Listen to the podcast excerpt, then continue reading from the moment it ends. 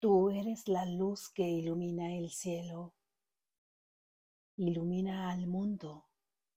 Extiende tu luz desde tu mente a la mente de tu hermano para que puedas ver reflejada en él tu verdadera identidad.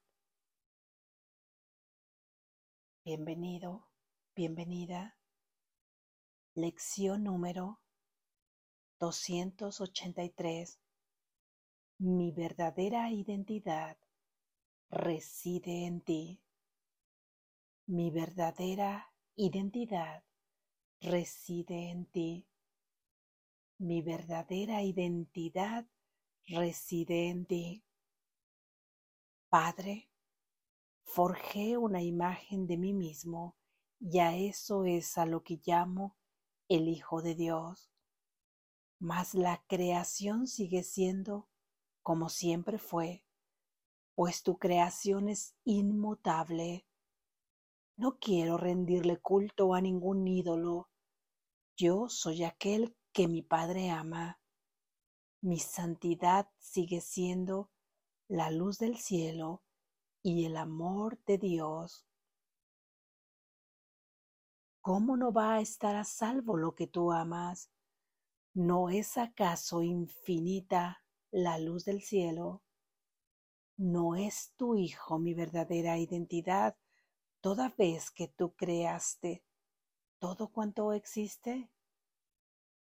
Ahora todos somos uno en la identidad que compartimos, ya que Dios nuestro Padre es nuestra única fuente y todo lo creado forma parte de nosotros.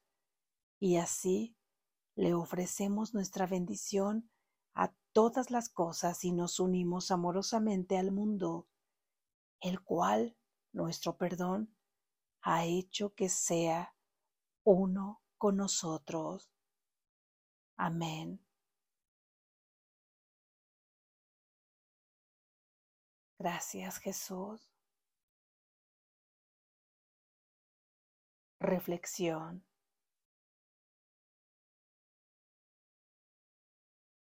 ¿En dónde crees que estás residiendo ahora? ¿En dónde crees que reside esa identidad que se identifica con un cuerpo? ¿En dónde reside? Es evidente aún para la mente racional con la que nos desarrollamos en este mundo de sueño que no reside, que no está habitando en el cielo? ¿Por qué podemos afirmar que no está viviendo en el cielo? Por todo lo que veas, por todo lo que percibes. Es indiscutible que esto no se pase sea al cielo que imaginamos, al cielo que nos han descrito, a lo que nosotros identificamos como cielo aún en el más grande concepto humano. Para empezar, estás hablando de que un cuerpo es el que reside aquí y el cuerpo ha sido creación de un pensamiento de negación de Dios. ¿Por qué de un pensamiento de negación de Dios?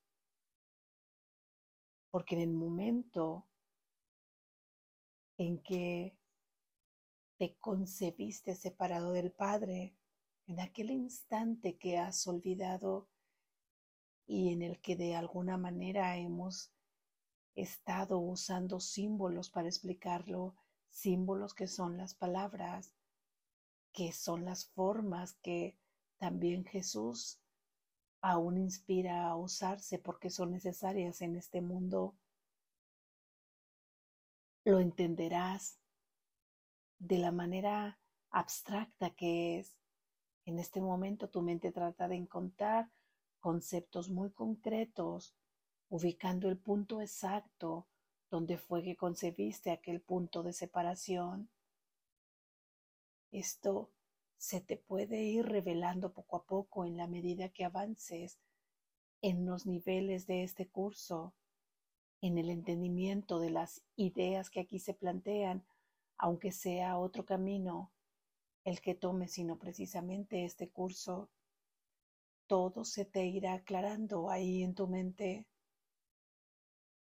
En el momento que esa fracción de la mente pensó en experimentarse separada del Padre, es que ahí mismo ha negado a Dios porque sería diferente a la unidad que es la voluntad de su Padre. Y dime tú, si al estarte identificando como Dios no te ha creado, ¿no es acaso que estamos negando al Padre? ¿No es acaso que estamos negando a la fuente? habiendo creado entonces una imagen, concebida imagen desde esta mente humana como un cuerpo, es que estamos también ahí negando la creación de Dios, ya que nuestro Padre no nos ha creado en una imagen corporal. En todo caso se entiende imagen como conciencia, en todo caso se entiende imagen como su esencia, y es asimismo que en su propia esencia Él nos ha creado a nosotros en su propio amor y toda aquella concepción que tenemos de nosotros mismos, de nuestros hermanos y de Él mismo que no esté basada en esta esencia de amor, está hablando de una negación de la voluntad del Padre. Por lo tanto, ¿quién está habitando en este mundo de sueño? Tu cuerpo, que además lo está pensando una mente dual, que además tiene pensamientos de negación del Padre, que además cree en el pecado a la manera de este mundo, que también cree en la expiación de ese pecado a la manera de este mundo, que cree en un cuerpo vulnerable, que cree en un cuerpo mutable, que cree en un cuerpo finalmente mortal, que cree que ha nacido de otro cuerpo, que ese cuerpo tiene autonomía, que por lo tanto puede enfermar, que puede ser dañado, que él puede dañar, es decir, que estos cuerpos son vulnerables, este ser del que estamos hablando, un ser corpóreo, un ser con todas estas limitaciones, que habita en un punto de espacio y de tiempo y que tiene ideas preconcebidas, que además vive en una constante dualidad, porque así como está un polo, existe el otro, y se habla al final del mismo concepto, solo que ubicado en un diferente rango, ese ser, ese ser, ¿creerías tú que está residiendo en Dios? Ese ser está residiendo en este mundo. Y este mundo, por mucho dijimos que está muy, muy lejos del cielo, vamos, que ni siquiera es compatible con esa palabra de la manera en que se concibe por la mayoría de las mentes y donde está también esa concepción unida en la mente colectiva. Esto no es el cielo, puedes verlo de una manera amplia y rápidamente responder, efectivamente aquí no es el cielo. Por lo tanto, estamos hablando de un ser que es corpóreo, que tiene características generales de mortandad, de vulnerabilidad, de necesidades, de limitaciones, de una mente dual, de una mente preconcebida con un sistema de creencias y de pensamientos donde todo se desarrolla a través de un cuerpo que ha promulgado leyes en donde o con las cuales pretende preservarse. Estamos hablando entonces de un pequeño ser. Y si estamos hablando de un pequeño ser que no está habitando en el cielo donde reside su fuente, donde reside su Padre, no estamos por consecuencia lógica hablando de tu verdadera identidad. Qué buena noticia es esta. Ese pequeño ser no eres tú. Ese pequeño ser, llamémosle así porque así le han llamado en el texto de este curso y muchas otras filosofías para poder ver la diferencia entre la grandiosidad de tu verdadera identidad y la pequeñez por las limitaciones que tiene ese pequeño ser. Entonces tu verdadera identidad está habitando en el cielo, está habitando en tu Padre, sigue unido ahí. Esa es una buena noticia, porque este pequeño ser no eres tú, no es tu verdadera identidad. Tú te estás identificando con ella. Ciertamente tú le mueves cual títere a través de los pensamientos de esa mente dual y esta mente dual solamente puede haberse concebido dentro de una mente que está soñando, que está soñando con ilusiones, sueña la ilusión de que desarrolla una mente distinta a la de Dios y la distinción de esa mente consiste en haberte separado del Padre y estar viviendo en una concepción dual.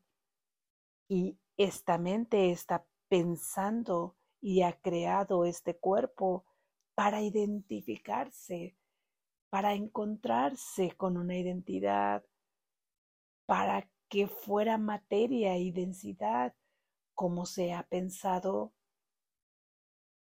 que después haya olvidado cuál es su origen, para seguir permaneciendo en este sueño, en el juego de este sueño, donde su identidad sigue siendo el cuerpo, entonces ha hecho ya a partir de ese momento esta mente todo lo posible para jugar ahí egoicamente la construcción de este ego como negación de Dios, que olvides que tu verdadera identidad no es esta, que no estés en este cuerpo, que no esté en este mente dual, que la olvides porque piensa esta parte del ego que de esta manera seguirá permaneciendo, que no será desvanecida por el miedo que tiene. Quiere decir entonces que tu verdadera identidad se encuentra en otro punto que ves muy lejano, que ves impoluto, que ves incorrupto, que ves santo, que ves puro como le ves a Dios y que se encuentra ubicado en otro punto del universo que ni siquiera sabemos dónde y que este pequeño ser, aunque hemos dicho que no eres tú, está habitando a ti, está habitando aquí está residiendo aquí en este mundo de sueño, te sientes confundido con ello, porque entonces no sabes. Es como decir, estoy de acuerdo, esta no es mi verdadera identidad, pero es todo lo que conozco, es con lo que yo me identifico, es que no sé vivir de otra manera porque no sé exactamente dónde está mi verdadero ser. Se me dice teóricamente en esta mente que lo entiende como una teoría que reside en Dios, que reside en mi fuente, que reside en mi origen. Pero exactamente cómo puedo experimentar esto, es que en realidad tu verdadera identidad nunca te ha abandonado.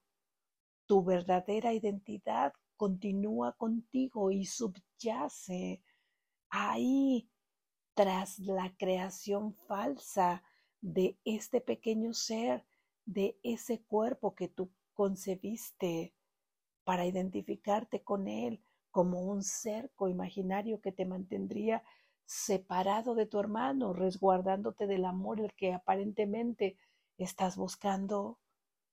Tu verdadera esencia no puede abandonarte ni siquiera en sueños, porque esta es la voluntad de tu Padre y porque al final eres tú mismo soñando con un sueño que te hace sufrir, jugando con juguetes que te causan daño. Tu verdadera identidad permanece contigo y lleva la gota de la filiación, la gota crística. No te abandona, lleva consigo la gota del Espíritu Santo, del único Espíritu Santo del cual todos formamos parte, lleva contigo el recuerdo ancestral de dónde está tu verdadero hogar. Lleva consigo toda la historia que así podemos decirle en este mundo. No hay historia en realidad porque el tiempo no existe donde Él reside, pero vamos a entendernos así de esta manera, tiene toda la historia integrada dentro de sí, sabe de dónde viene, cómo surgió todo esto y cómo es que puede volver en conciencia ahí al cielo donde habita. ¿Qué es lo que sucede entonces? Que hemos llenado todo este recuerdo con un montón de obstáculos y esos obstáculos son los pensamientos que han fabricado todas las imágenes que vemos fuera de nosotros, que han fabricado todas las cosas, todas las circunstancias, todas las situaciones, las personalidades de esos otros cuerpos que al final forman parte de la única mente, pero que aquí se han fraccionado en múltiples partes, llevando cada uno esa gota de filiación, que nos habla de la unidad, que nos habla del amor. Entonces, bien, ¿qué hay que hacer para poder ir haciendo que esta verdadera identidad asome y que pueda tomar el mando aún en este sueño? Es quitar los obstáculos que le impiden hacerse cargo, es quitar los obstáculos que le impiden ser el guía, es quitar los obstáculos que nos impiden ver la luz que nos está señalando el camino, es quitar los obstáculos que nos impiden reconciliarnos con nuestra verdadera identidad. Y no se nos ha dejado solos para esto. Tenemos la herramienta que es el perdón, que es un regalo de nuestro Padre. Y además tenemos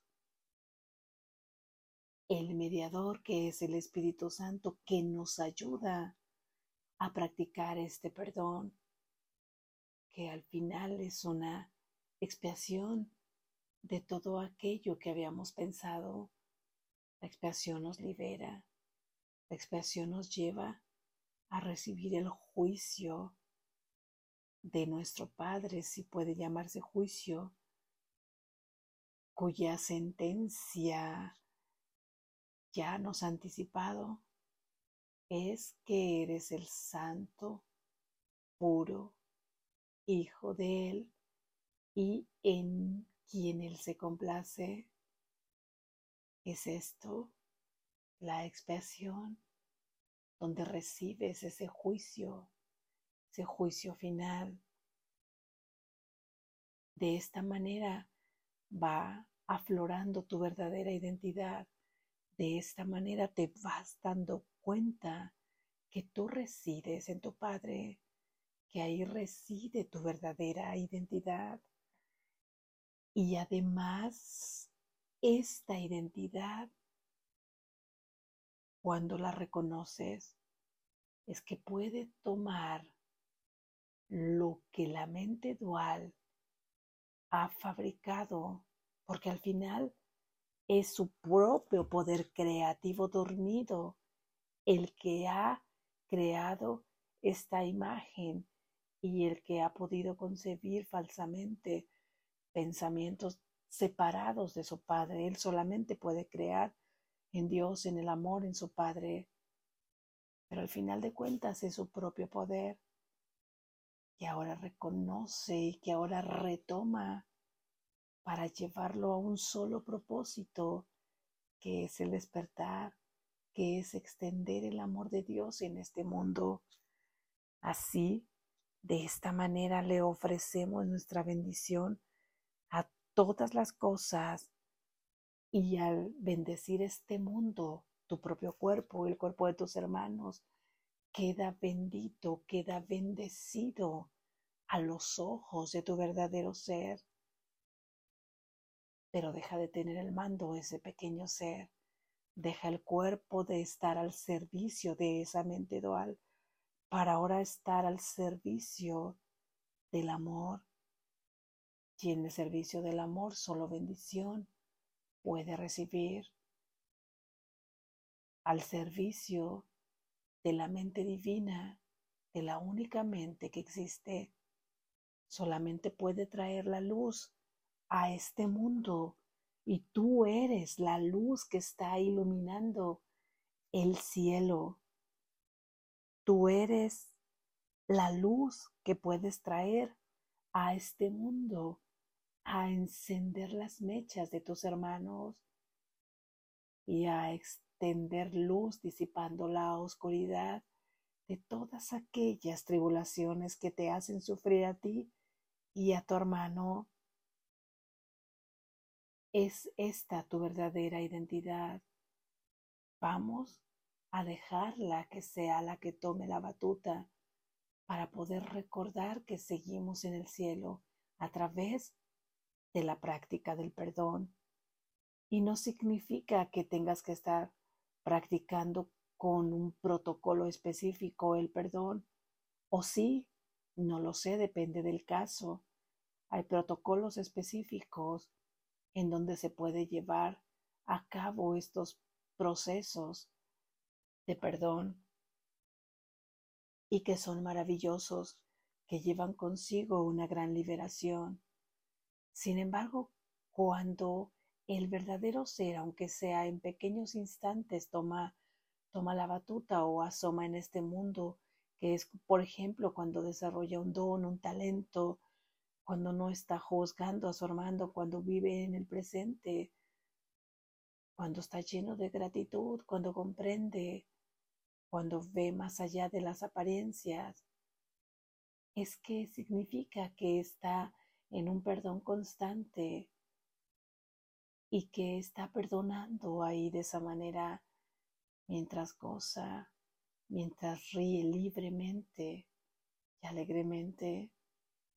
Al final de cuentas, esto viene haciendo la función de un perdón, pero ahí es donde abrazas al mundo y donde puedes seguir jugando en este mundo de sueño.